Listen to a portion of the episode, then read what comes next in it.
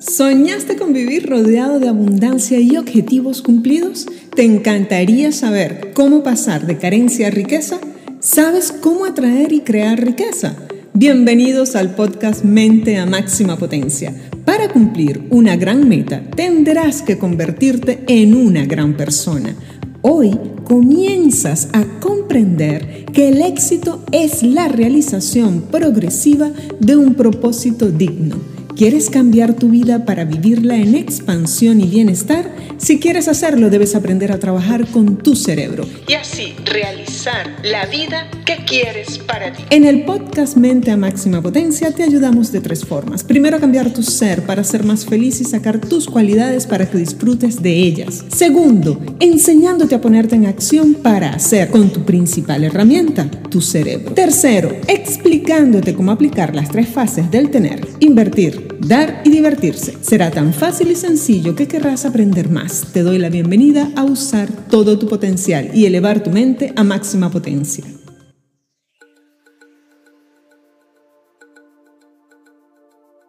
El cerebro consume 5.6 miligramos de glucosa por cada 100 gramos de tejido cerebral por minuto. Explica Ramón de Cangas de la Academia Española de Nutrición y Dietética en el cerebro de un individuo adulto, añade, la mayor demanda de energía procede de las neuronas, de gustos exigentes. Para ellas, la glucosa es primordial, pues a diferencia del común de las células, que obtienen también energía de otro tipo de fuentes, las neuronas prácticamente dependen de esta sustancia. Por ello, a pesar de que el cerebro representa menos del 2% del peso corporal, gasta hasta el 20% de la energía del total de la glucosa que fabrica el organismo y es su principal consumidor. La glucosa es un compuesto orgánico muy común en la naturaleza, una forma de azúcar formado por grandes moléculas que a través de lo que se denomina oxidación catabólica se transforma en moléculas más pequeñas y simples, un proceso que libera una importante cantidad de energía que es utilizada para llevar a cabo el conjunto de reacciones químicas y físico-químicas que tienen lugar en todas las células vivas del organismo, lo que se conoce como metabolismo. El consumo de azúcar libre, la que se añade, no la que se encuentra de forma natural en alimentos como la fructosa, en las frutas o la lactosa en la leche, debe consumirse por debajo del 10% de la ingesta calórica total del día. No te estoy invitando a comer esa glucosa a la que debes proveerte, está de forma natural en algunos alimentos y frutas. En el cerebro de un individuo adulto, la mayor demanda de energía procede de las neuronas, de gustos exigentes, como ya te dije.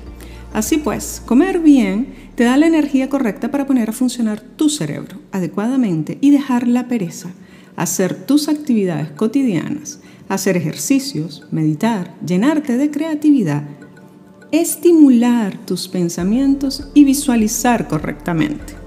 Cuando tu cerebro comienza a trabajar, sobre todo en la visualización, necesita verdaderamente estar muy bien en el área en la que corresponde a la creatividad.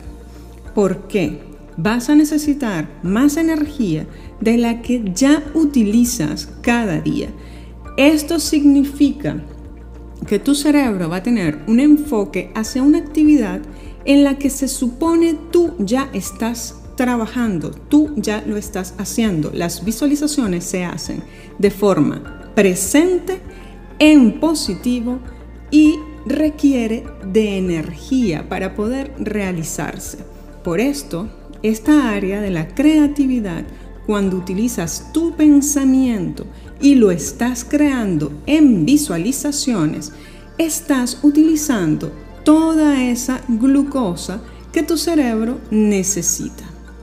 Estamos hablando de una situación donde está funcionando tu cerebro de manera adecuada, estás trabajando para dejar la pereza, hábitos que son negativos fuera de los nuevos hábitos que estás creando de manera positiva.